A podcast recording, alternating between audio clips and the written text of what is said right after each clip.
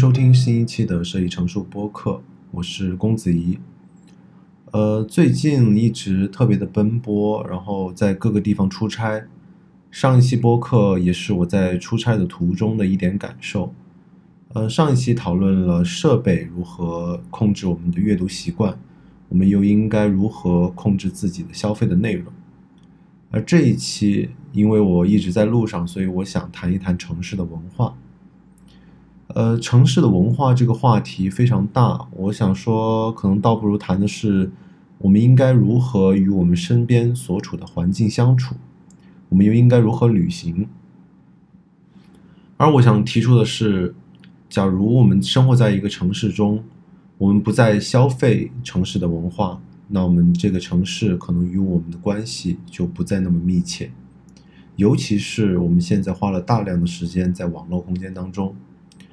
也就是说，一个城市的文化只有在消费时才与你我有关。嗯，有这个想法是因为那天和一个朋友聊起，他生活在上海。我问他，我虽然在北京我待了六七年，但我一直在学校，然后也没有体会到北京的生活的感觉。嗯，之后也没有非常想留在北京，这个是什么原因呢？嗯，他没有正面回答我，但说他看过有这样一句话。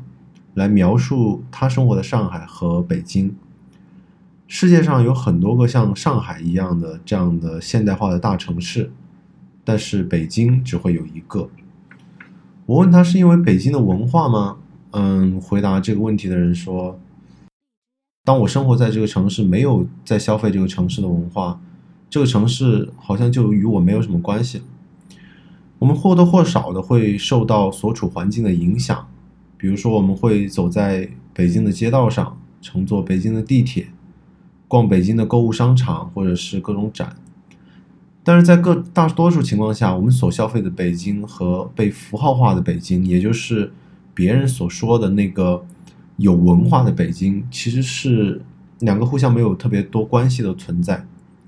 这让我想起我之前听的播客《硬硬影像》中提到的，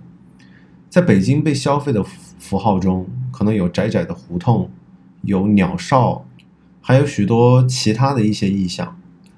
而在拍老炮的时候，摄影师罗潘就刻意没有用大家使用过的视角，而是用了一个更加个人的视角，他所了解的北京去拍了老炮。嗯，这又让我想起了到第四十期的得意忘形的播客讨论过的一个内容。嘉宾唐双说，在国外学服装设计的设计师回国后，会做出有的会做出让人觉得非常中国的作品，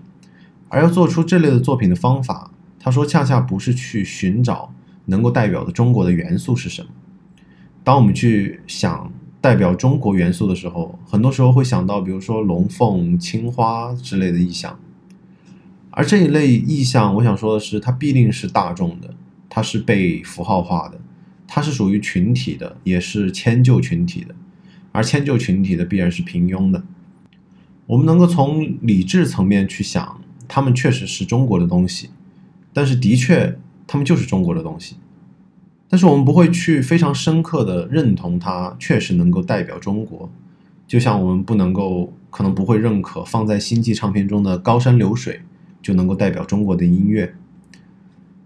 因为我们最终认可的其实是我们自己的记忆。很多时候，去去国外学服装设计的设计师，他们学到的一套设计方法和课程的要求，其实是让他们挖掘自己的记忆，可能是伤痛或者是快乐。比如从家庭的成长出发去提取设计的想法，最终转化成自己的作品。这个时候，我们就能够很强烈的感从这些作品中感到。嗯，感受出中国的感觉，因为他们很少的被中国的我们认为的大众的符号去去赋予意义，他们更多的传递的是个人的感觉。比如说九零后的设计师，他们经历的时代和其他时候经其他设计师经历的时代不一样，时代的影响最切实的反映到他们自己的记忆和经历当中，然后被加工的表达出来。这就是所谓设计师最个人的才是最中国的东西。这里他们表达出来的所谓中国有很多的面，可能是一些比如说九零后的设计师在设计中凝聚的他一个记忆是，呃，初中的时候迟迟因为关系不好和同学的关系不好，迟迟不能加入共青团。有的时候可能是因为在小学的时候意识到自己是一个独生子而表示遗憾，在长大之后表示遗憾，或者是小的时候经历过频繁的搬家，而在记忆中呃有留留下一些不安的感觉。这些记忆都可以是中国的，龙凤和青花才不是中国的。最终，我想说的是，还是我经常说的，我们消费的东西会塑造我们自己的样子，而对于思想和艺术的表达，包括某些门类的设计学科，向内的寻找往往比向外的找寻更加的重要。还有我想提的一个是，环境确实能够非常大的影响生活在其中的人。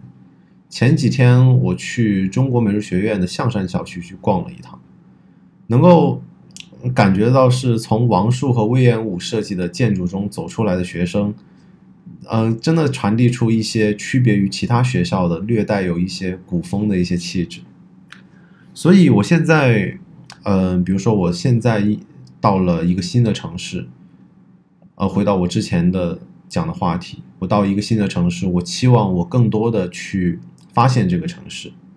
有的时候刻意的去发现和消费是值得鼓励的，因为我们总是推崇的像旅行这种行为，恰恰就是一些刻意的消费行为。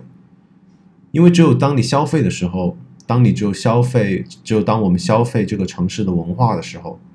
这个环境和城市才与你我有关，而这些消费的东西，最终将成为我们最终输出的东西。嗯，好的。非常感谢收听这一期的设计成熟播客，我们下期再见。